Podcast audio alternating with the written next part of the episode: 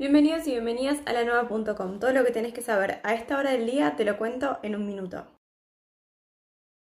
Temporada de verano, la gente tiene temor y hace bien en tenerlo, dijo el intendente Héctor Gay, quien habló sobre los casos de coronavirus en la ciudad y el verano que se viene.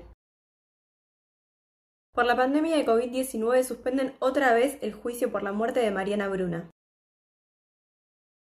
PAMI en Bahía destacan que el total de los afiliados tiene médico de cabecera. Las autoridades señalaron que cuando asumieron había 4.000 personas sin profesional asignado.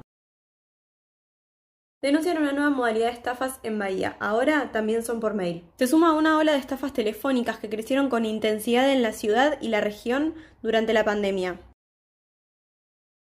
La familia Alfredo Lito Breglia pide un homenaje a los vendedores ambulantes. El próximo 15 de diciembre se cumplirá un año de la muerte de Lito, quien fue un vendedor ambulante de helados, café y golosinas en diferentes ámbitos de nuestra ciudad por 40 años. Por el bien de todos y todas, usa el barbijo y cumple con la distancia social. Estas noticias que te conté y muchas más las puedes encontrar en la nueva.com.